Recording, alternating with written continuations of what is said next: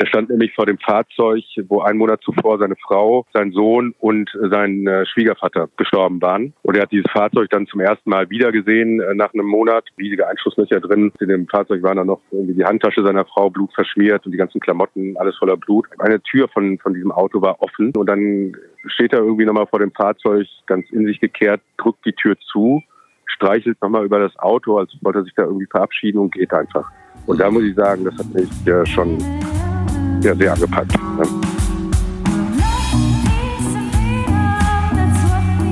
Wir. Arbeit, Leben, Liebe. Der Mutmach-Podcast der Berliner Morgenpost. Hallo und herzlich willkommen. Hier sind wieder wir, der Mutmach-Podcast von Funke mit Hajo und Suse Schumacher. Hallo. Und heute wieder mit einem Mittwochsexperten. Hallo Jan Jessen. Hallo, grüß euch. Jan Jessen, Reporter in der Ukraine für die Funke Mediengruppe, derzeit in Saporischia, nicht weit weg vom Kraftwerk, das wir inzwischen alle kennen. Äh, wärmstens zu empfehlen ist der Podcast So fühlt sich Krieg an. Lieber Jan, du bist eigentlich gelernter Lokalreporter von der neuen Ruhrzeitung NRZ, äh, Urgestein des Ruhrgebiets, aber jetzt gerade bist du in der Ukraine, so wie in den vergangenen Monaten ganz häufig. Heute Morgen haben wir versucht zu telefonieren, da hast du gesagt, ich fahre gerade mit dem Taxi hier am äh, AKW Saporischia lang. Sieht eigentlich alles ganz ruhig aus. Gib doch mal einen Überblick, wo bist du jetzt gerade, was machst du und was für eine Geschichte arbeitest du? Ich bin jetzt gerade in äh, Saporischia. Das ist äh, eine Stadt im Süden äh, der Ukraine, wo eben dieses berühmte, mittlerweile auch berüchtigte AKW steht, das größte in Europa.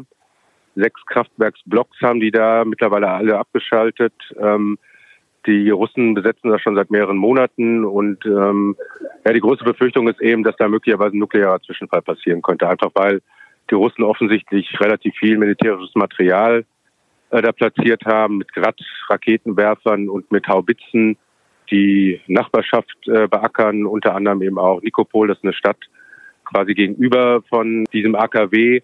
Und auf der anderen Seite die Ukrainer, die eben auch äh, zumindest auf den Beschuss antworten. Und das Ganze ist natürlich eine Gemengelage, die etwas kritisch ist. Wir waren heute in äh, Dörfern in der Nachbarschaft dieses AKWs, zu dem man natürlich jetzt aktuell nicht äh, direkt kommt. Und haben da mit Menschen gesprochen, die uns äh, so ein bisschen ihre Sorgen und Nöte geschildert haben, erzählt haben, gerade die Älteren, dass sie sich doch noch an Tschernobyl erinnern können. Das war ja auch ein mhm. AKW oder ist ein AKW in der Ukraine. Und äh, ja, also die Befürchtungen sind doch relativ groß, dass da was Schlimmes passieren könnte.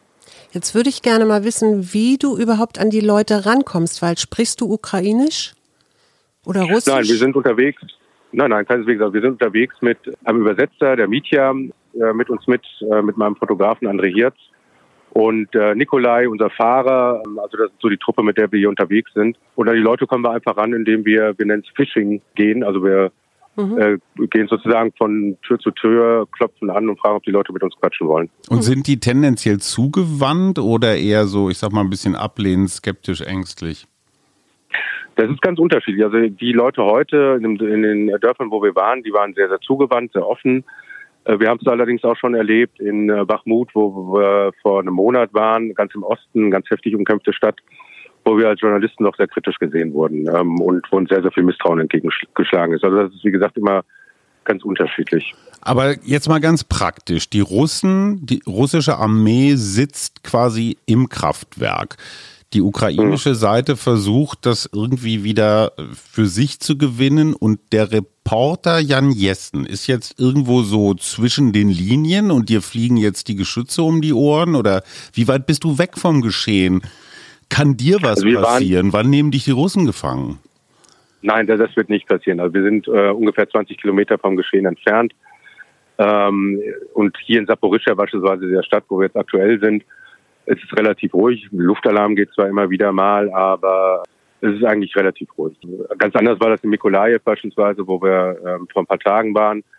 Vorgestern Nacht haben wir da noch massivste Einschläge gehört. Also Mikolajew liegt direkt an der Front, äh, wo jetzt gerade im Süden gekämpft wird und wurde dann in der Nacht beschossen mit russischen Raketen und das war schon ähm, ja, sehr beeindruckend, muss man sagen. Also unfassbar laut und ja, da war man dann schon mittendrin, aber wie gesagt, jetzt hier in Saporischschja ist es relativ ruhig. Und wenn man in der Stadt unterwegs ist, also es wirkt erstmal auf den ersten Blick wie eine ganz normale Stadt. Ne? Also die Restaurants sind vergleichsweise voll. Auf den Straßen ist jetzt nicht mehr so viel los, also nicht wie vor dem Krieg, eben weil viele Menschen geflohen sind.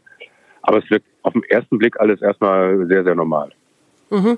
Das kenne ich so ein bisschen aus Israel, wenn da so mit den Palästinensern wieder irgendein Konflikt ist und die Raketen hin und her fliegen, dass man eigentlich, wenn man, mir ist das mir mal passiert, da bin ich da hingefahren und dachte, um Gottes Willen, und es war in Tel Aviv alles äh, wie immer, mhm. stinknormal, also bis auf, dass man sehen konnte, das sind ein bisschen mehr Polizisten unterwegs und man wird ein bisschen mehr kontrolliert. Die schreckliche Normalität des Kriegs, ne? ganz komisch. Ja, und jetzt Absolut, ja, ja. Jetzt hast du aber in einem Interview gesagt, dass dein Steckenpferd tatsächlich Kriegs- und Konfliktberichterstattung ist. Was fasziniert dich daran so sehr? Also ich würde gar nicht mal so sehr auf Kriegsberichterstattung abheben. Das machen eher unsere Fotokolleginnen und Kollegen, die dann tatsächlich mitten im Geschehen sind, an der Front sind, was übrigens hier in der Ukraine auch relativ schwierig ist weil die ukrainische Armee doch sehr restriktiv ist. Man lässt äh, nur ganz wenige Kolleginnen und Kollegen bis ganz nach vorne gehen. Das hat unterschiedliche Gründe, aber ähm, das macht das Ganze natürlich zu einem Krieg mit vielen Dunkelzonen, Grauzonen. Ich finde es wichtig, dass wir, dass wir einfach berichten über das, was in solchen Kriegen passiert, dass man mit Menschen spricht. Und das ist eigentlich für mich das Wichtigste. Also ich bin jetzt kein Analyst, der da die militärische Lage bis ins Detail versucht äh, zu erklären mir geht es eigentlich immer darum zu sagen, was passiert eigentlich im Krieg mit Menschen, ne? ja. also die, deren Lebenswirklichkeit sich wirklich auf die, von einer Sekunde auf die andere verändert. Und das habe ich in Syrien, im Irak, in Afghanistan, äh, eben jetzt auch in der Ukraine immer wieder erlebt, dass äh, die Menschen so unglaublich fassungslos sind, ne? wenn dann mhm. von einem Tag auf den anderen ähm, dieses Unheil über sie hereinbricht. Und das finde ich eben ist wichtig, um immer auch einfach zu zeigen, wie mies Krieg ist und wie furchtbar Krieg ist. Einmal kurz fürs Protokoll. Du warst in Kabul, als der Flughafen da äh, quasi verlassen wurde von den NATO-Truppen. Du warst in Mosul 2016, 2017, als es da richtig hoch herging. Also du bist alles andere als ein Greenhorn. Kannst du diese Konflikte vergleichen? Gibt es immer so eine ähnliche Struktur oder sind die alle anders? Nein, also die sind schon alle anders. Also Mosul, das war so ein äh, klassisches Häuserkampfszenario, asymmetrischer Krieg bei dem die Amerikaner und äh, die Iraker natürlich massiv bombardiert haben, während äh, IS-Leute, das war ja damals der sogenannte Islamische Staat, der Mosul gehalten hat als mhm. Hauptstadt. Und äh, das war, die haben dann eben am Boden gekämpft und wie gesagt, das war ein klassischer asymmetrischer Krieg. Kabul war eine relativ, was ist relativ, einfach eine kampflose Übergabe, nachdem die afghanische Armee ja und die afghanische Polizei über Jahre und die wirklich gekämpft hatte, dann aber den Mut verloren hat, als die Amerikaner eben rausgegangen sind. Und äh, deswegen ist Kabul ja kampflos übergeben worden. Also insofern gab es da bis auf ein paar Plünderer, die um sich geschossen haben, eigentlich keine kriegerischen Auseinandersetzungen. Dieser Krieg in der Ukraine ist wieder ein ganz anderer Krieg. Ne? Also da kämpfen zwei hochgerüstete Armeen mit Artillerie gegeneinander.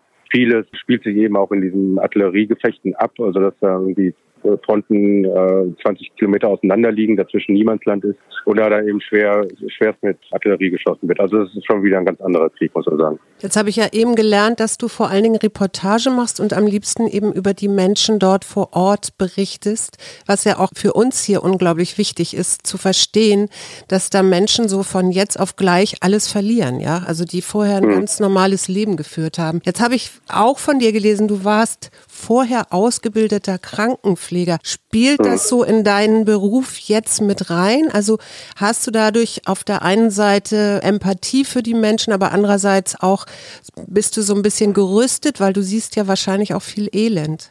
Hm.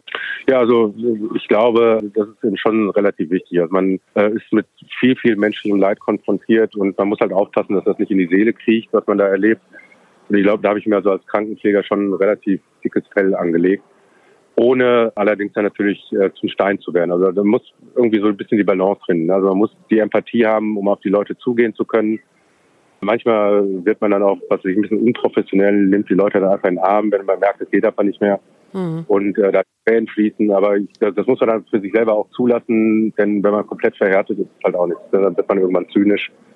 Und das, das wäre dann natürlich auch nicht gut. Hast du irgendein besonderes Skill oder irgendwas, was du dann nutzt? Singst du dann Mantra oder meditierst du oder wie verhinderst du das?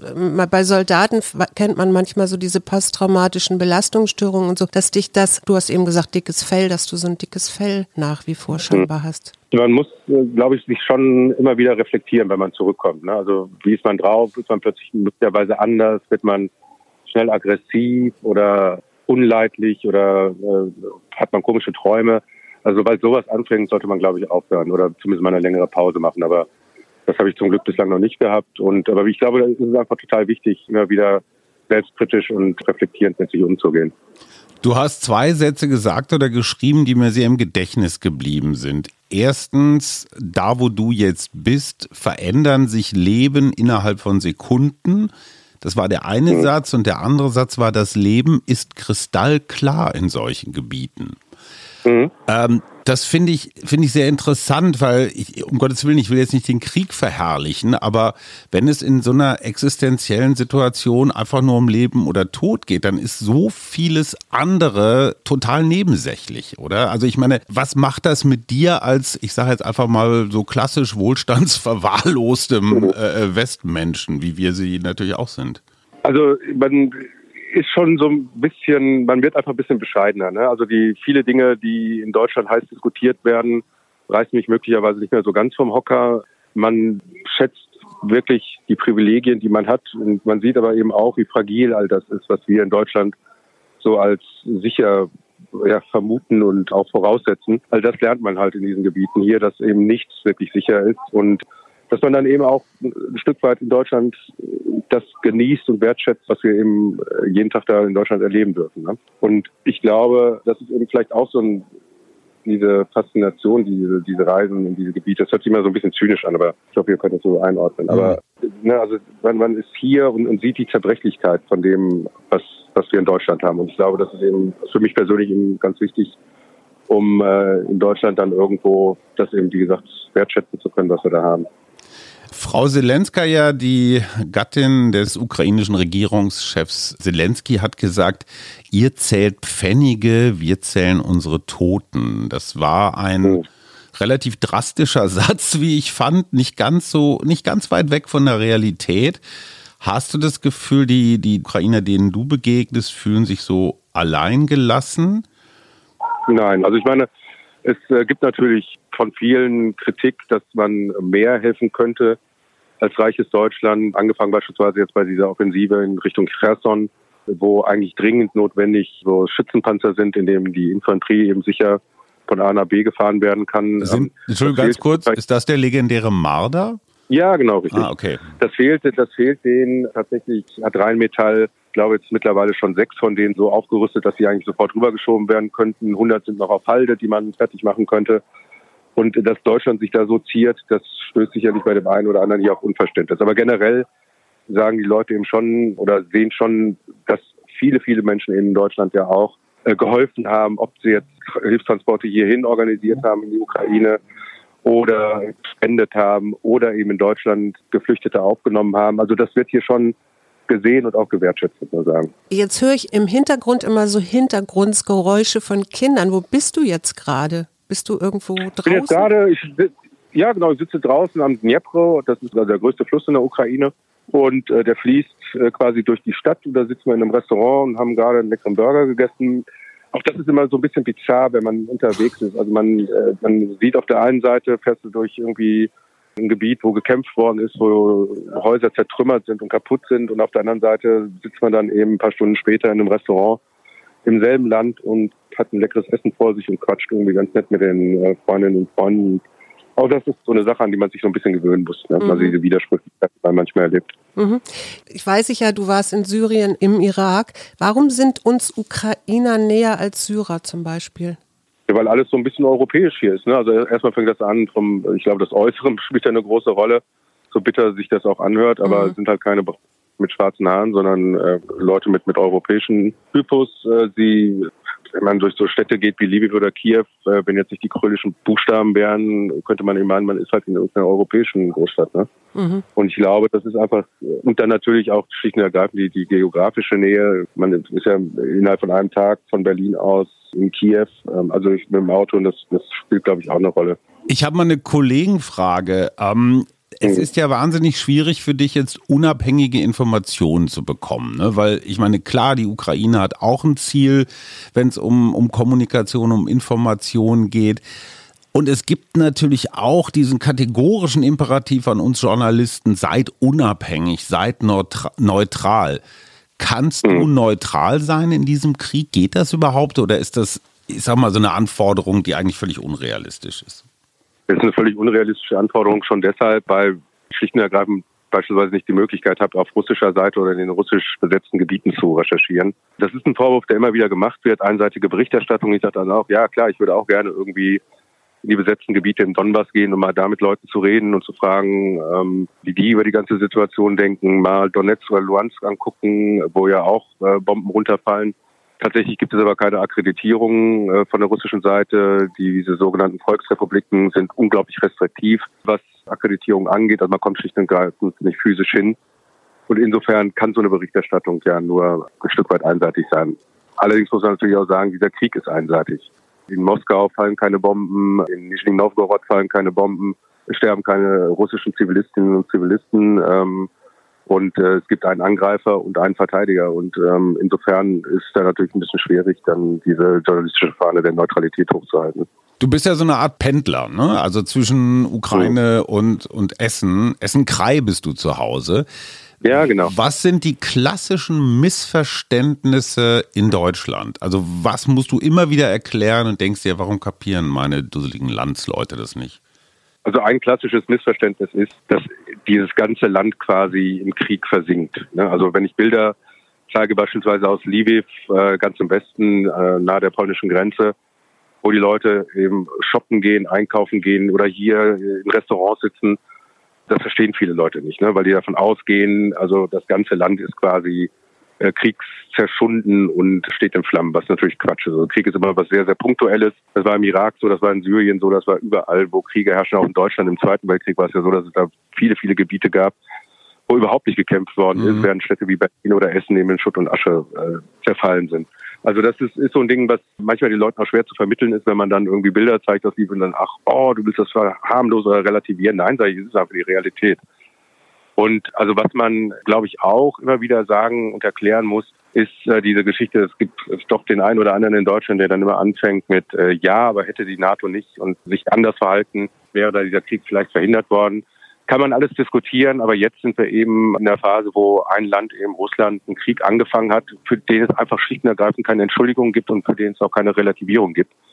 Und das ist, finde ich, eben auch etwas schwierig, dem einen oder anderen zu erklären. Genau, und jetzt würde ich gerne von dir wissen, das, was ja irgendwie auch, glaube ich, was wir weitertragen sollten und was wir hier ja auch angefangen haben, nämlich so eine Art Solidarität, Menschen, die Ukrainer aufgenommen haben, die, du hast es ja eben schon gesagt, Hilfskonvois und so weiter organisieren. Wie können wir hier diese Solidarität halten? Fängt ja schon an, so ein bisschen so mit jammerlich und wir wissen nicht, wie die Energiekosten werden. Also wie kann man das drehen? Ist schwierig. Also das Problem ist einfach, äh, je länger dieser Krieg dauert, desto mehr wird er in den Medien verschwinden, desto weniger Aufmerksamkeit äh, hat das Geschehen hier vor Ort. Umso mehr kümmern sich die Leute sozusagen um diese Probleme, mit denen sie selbst jetzt konfrontiert sind. Du hast ja gerade die Energiepreise angesprochen als ein Riesenproblem. Mhm. Und das wird natürlich dazu führen, dass, weil das eben auch mit der Ukraine verknüpft wird, diese steigenden Energiepreise mhm. auch politisch, was ich für ziemlich fatal halte. Also wenn man sieht, wie sich gerade die Mineralölkonzerne, ob das jetzt Shell, BP, Exxon oder wie sie alle mhm. heißen, sind, gerade die Taschen voll machen und die fettesten Gewinne jemals einfahren, mhm. merkt man, dass da durchaus auch äh, Entlastungsmomente wären, wenn die Konzerne sich nicht so bedienen würden. Und all das wird aber dazu führen, oder zumindest in Teilen der Bevölkerung dazu führen, dass äh, die Solidarität mit der Ukraine sicherlich schwinden wird. Und äh, das halte ich schon für ein großes Problem. Ich weiß nicht, wie man es lösen kann ehrlich gesagt. Also, also das Einzige, was wir als äh, Jonas machen können, ist eben einfach immer wieder berichten. Ne? Jetzt denke ich natürlich die ganze Zeit, soweit ich weiß, du hast eine Frau, du hast zwei Kinder. Wie gehen denn die mhm. damit um, dass du immer wieder in diesen Krisengebieten bist? Auch wenn vielleicht nicht direkt an der Front, aber ich meine, 20 Kilometer ist auch nicht weit weg. Ja, das war am Anfang war das sicherlich schwierig, meiner Frau zu erklären, warum ich das machen will und machen muss, möglicherweise auch. Hm, also was mich da antreibt. Mittlerweile ist das aber okay. Also ich weiß, dass ich da ein gewisses Risikobewusstsein entwickelt habe und ein gewisses Risikomanagement auch. Natürlich, klar, Krieg kannst du nie komplett ausschließen, dass irgendwas Dummes passiert. Aber, also mal ganz ähm, kurz, jetzt mal sorry unter uns, wenn dieses doofe Kraftwerk und du bist jetzt wirklich so, ich sag mal, in Sichtweite, wenn das jetzt hm. mal ungünstig einen Treffer abkriegt, dann bist du morgen ein kleines kohlrabenschwarzes Würstchen. Ja, so ist das dann. Aber ich meine, das ist, das ist eben das Problem. Also wenn man halt in Kriegsgebieten unterwegs ist. Andererseits sage ich auch, meine gefährlichste Situation auf der Arbeit habe ich auf einer Autobahn am Niederrhein erlebt, wo mir schlicht und ergreifend, wo mir schlicht und ergreifend der bei Tempo 140 der Reifen meines Dienstwagens geplatzt oh. So, und Scherz beiseite, ich meine, es ist tatsächlich logisch, klar, Kriegssituationen sind anders als wenn ich eine Reportage zu Hause mache, äh, keine Ahnung, über äh, die neueste Wendung in, bei der Corona-Schutzverordnung oder sowas. Mhm. Krach im ähm, Freibad. Ja, sowas oder frei, genau. Also ich meine, es ist, aber gewisse Dinge kann man einschätzen oder lernt man eben einzuschätzen, auch wenn man alles nicht ausschließen kann. Und da ist die Familie mittlerweile auch einigermaßen beruhigt. Und die Söhne sind mittlerweile auch erwachsen. Also insofern, selbst wenn was passieren würde, wäre wäre das jetzt nicht mehr ganz so tragisch wie früher. Woran liegt das, dass dich das so fasziniert oder dass dich das so interessiert? Also gab es das schon immer in deinem Leben, dass du, also was weiß ich, Reisen gemacht hast, fremde Menschen getroffen hast? Oder liegt das so womöglich sogar in deiner Familiengeschichte, weil deine Eltern auch Flüchtlinge waren? Also woher kommt das? Die Psychologin, die Psychologin gründelt gerne.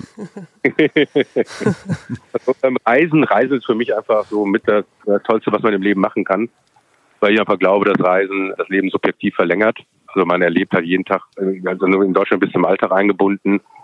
Die Tage fließen weg, die Monate fließen weg und äh, wenn man auf Reisen ist, ob Kriegsgebiete oder nicht, aber halt einfach in anderen Ländern, dann äh, habe ich den Eindruck, vergeht das Leben so ein bisschen langsamer, was ich ganz schön finde. Und auf der anderen Seite hat mich also gerade Kriegs- und Krisenberichterstattung schon immer interessiert. Ne? Das war das, was ich machen wollte, als ich Volontär geworden bin, also Auszubildender.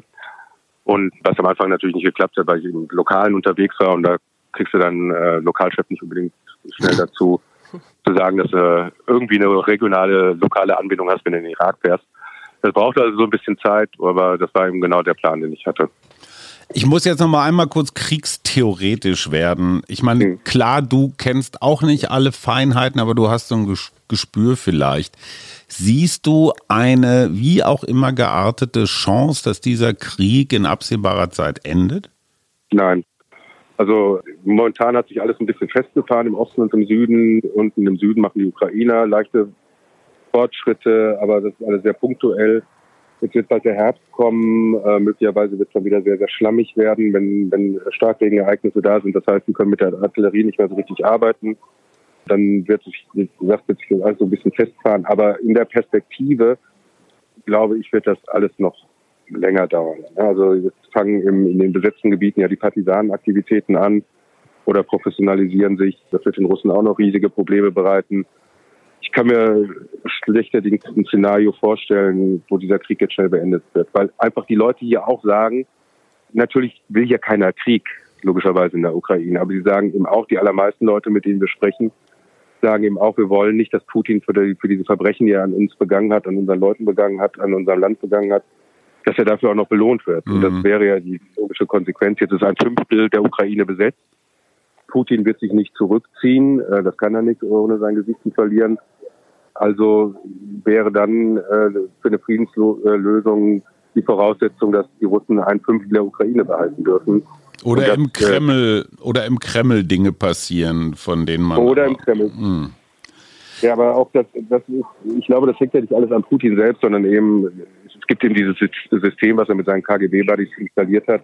Ja. Ähm, was ja nicht nur an seine Person gebunden ist, sondern eben durchaus auch so ein breites Netzwerk ist. Und ich weiß, bin mir nicht sicher, selbst wenn Putin weg wäre, aus welchen Gründen auch immer, ob derjenige, der ihm danach folgt, die ja, friedvollerer Mensch wäre als Putin. ja, als, als Sandkastenkrieger habe ich nochmal eine Spezialfrage und zwar betreffend die hm. Krim. Zelensky hat jetzt mehrfach gesagt, dass die Krim zur Ukraine gehört, was natürlich auch stimmt und äh, dass die jetzt unbedingt zurückerobert werden wird von den Ukrainern. Ich bin, wie gesagt, nicht wahnsinnig beschlagen in russischer Geschichte. Ich weiß nur, dass die Krim irgendwie so ein ja, so ein, so, so ein Zipfel Erde ist, den die Russen für sich beanspruchen. Das ist jetzt mal eher so die emotionale Seite und die sehr praktische Seite ist, da liegt die Schwarzmeerflotte.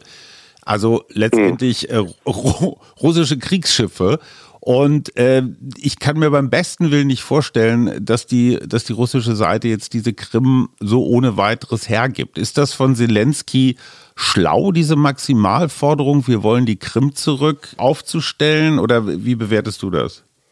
Naja, also das entspricht schon dem, was viele Menschen hier jetzt sagen. Ne? Also nachdem dieser Konflikt 2014 ja sozusagen äh, auch militärisch losgebrochen ist, die Krim wurde ja äh, ohne große militärische mhm. Auseinandersetzung von den Russen besetzt, annektiert. Aber seitdem sagen die Leute, also irgendwie hatte ich den Eindruck, ich war im letzten Jahr hier, da war es noch so irgendwie, dass die Leute gesagt haben, naja, Krim, gut, ist halt so. Aber jetzt habe ich den Eindruck, dass eben weil Putin diese Aggression, diese Monsteraggression jetzt begangen hat, dass eben äh, ganz viele der Meinung sind, jetzt wollen wir alles wieder haben. Mhm. Ein Präsident, der sagen würde, wir verzichten auf die Krim, mhm. der wäre wahrscheinlich nicht mehr lange im Amt. Also insofern ist das aus politischer Sicht verständlich, was er da von sich gibt. Ob das militärisch machbar ist, ist die ganz große andere Frage. Also was ganz spannend werden wird, wenn in Novakachowka, das ist in der Nähe von Cherson, da beginnt dieser Nordkrim-Kanal, das ist der, der die Krim mit äh, Süßwasser versorgt hat. Mhm. Äh, auf äh, die Versorgung ist die Krim existenziell angewiesen, insbesondere die Landwirtschaft. Und diese Wasserversorgung war seit 2014 abgetrennt worden. Das war ein Riesenproblem für die Russen, die also dann äh, sozusagen Wasser auf die Insel schaffen mussten. Kostete jede Menge Geld. Und wenn jetzt Novakachowka wieder fällt, also wieder zurückerobert wird, ist mittlerweile von den Russen besetzt, aber wenn es wieder zurückerobert würde von den Ukrainern, dann wäre das sicherlich so ein Druckmittel, wo es vielleicht einfach die Besetzung der Krim auf Dauer für die Russen zu teuer würde. Aber ich glaube, militärisch kann man das so schnell nicht lösen. Du bist ja nicht nur dort vor Ort und schreibst deine Geschichten, sondern du engagierst dich ja auch unter anderem für die Caritas Flüchtlingshilfe in Essen, ne, im Irak. Mhm. Da unterstützt ihr mhm. jesidische Geflüchtete. Und äh, soweit ich weiß, hast du auch noch so ein Ehrenamt in Friedensdorf. Ist das richtig? Mhm. Und was können wir denn noch tun? Also du, du tust ja schon relativ viel, aber was können wir von hier denn noch tun? Wie können wir diese Arbeit unterstützen? Geld, Geld, Geld. Ja, also klar, die Hilfsorganisationen genau, money, money, money. Also, Geld, aber was, was können wir hm. noch tun mit auch meinetwegen Ukrainern, die hier sind in Deutschland?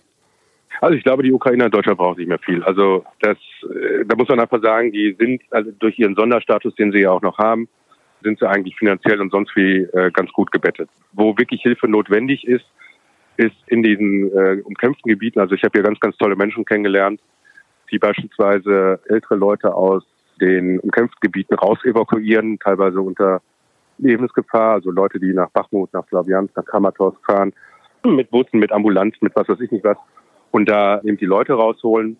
Team Humanity ist das beispielsweise, die machen das ganz wunderbar. Ach, die machen das Oder, auch mit, mit Andreas Tölke zusammen von mhm. Being Angel aus Berlin, kennst du den? Nee, der sagt mir nichts. Der macht das der aus Moldawien raus, aber der erzählte auch vom Team. Ja, genau. Also vom Team der, Humanity. Macht, okay, das, das, macht Team Humanity auch. Also die sind in Chisinau, sind die stationiert und fahren dann immer komplett quer durch die Ukraine und holen da Leute raus. Dann habe ich die ukrainische Leute kennengelernt, eben auch in Bachmut, Kramatorsk, Slaviansk, die, äh, also wo sich Organisationen wie UNICEF oder so schon lange rausgezogen haben, weil es zu gefährlich ist, aber die ähm, da immer noch Essensverteilungen machen, die so Nachmittage, Tage für Kinder organisieren damit die einfach so ein bisschen abgelenkt sind und dann irgendwie Pizza essen, machen, Filme gucken und so weiter, spielen.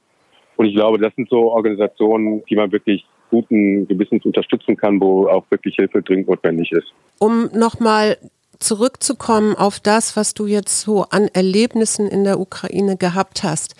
Wo würdest du sagen, was hat dich am meisten ja, getroffen, berührt? Ja, am meisten getroffen hat mich eigentlich eine Begegnung mit Alexander, äh, hieß der Mann, da waren wir im, wann war das denn? Im Mai, glaube ich, waren wir unterwegs, sind zufälligerweise an einem Parkplatz vorbeigekommen, auf dem äh, die Wracks von russischen gepanzerten Fahrzeugen und Panzern standen.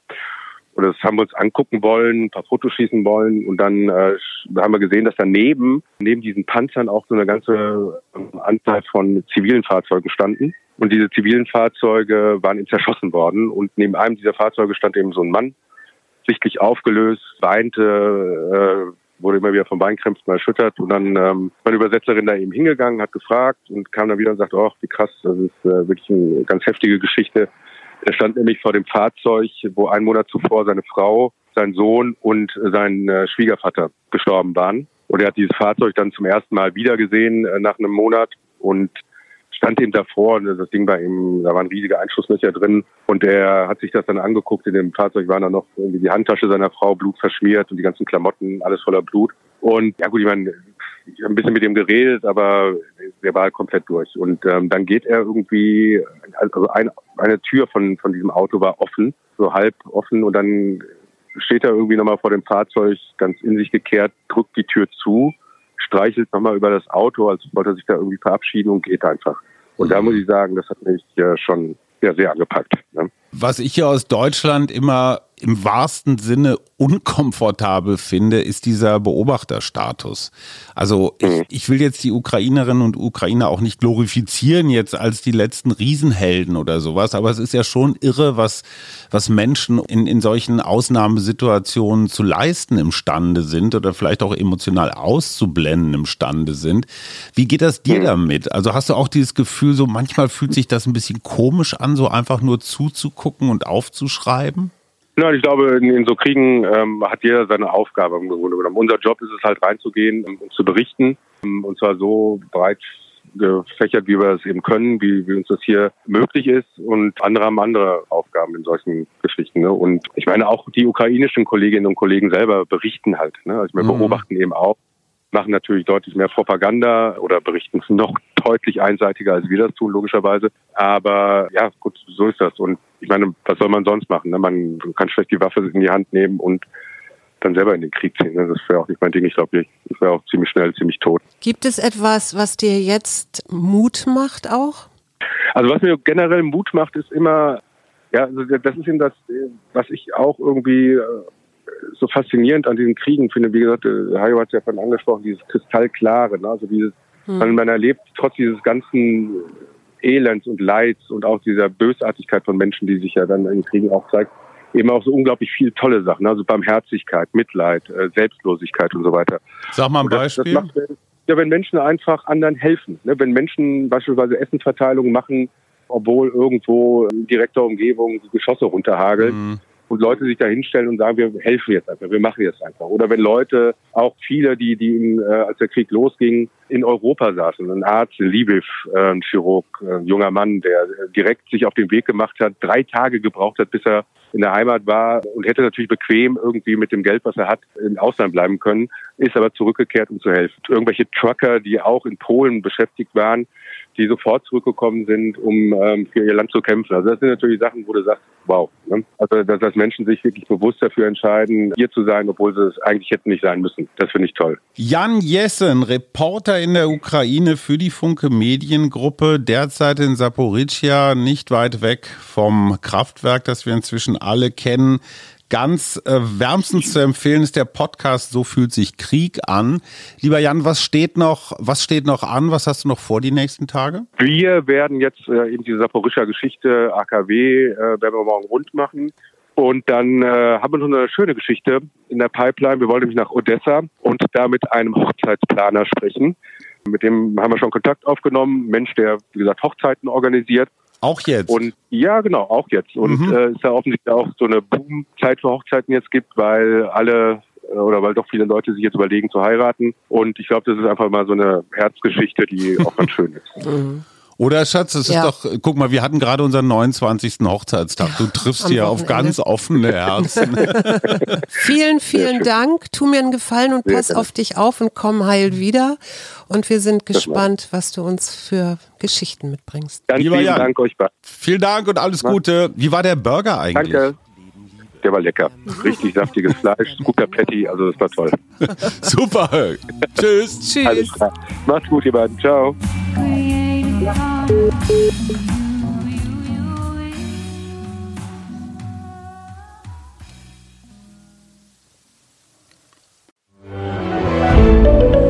Ein Podcast von Funke.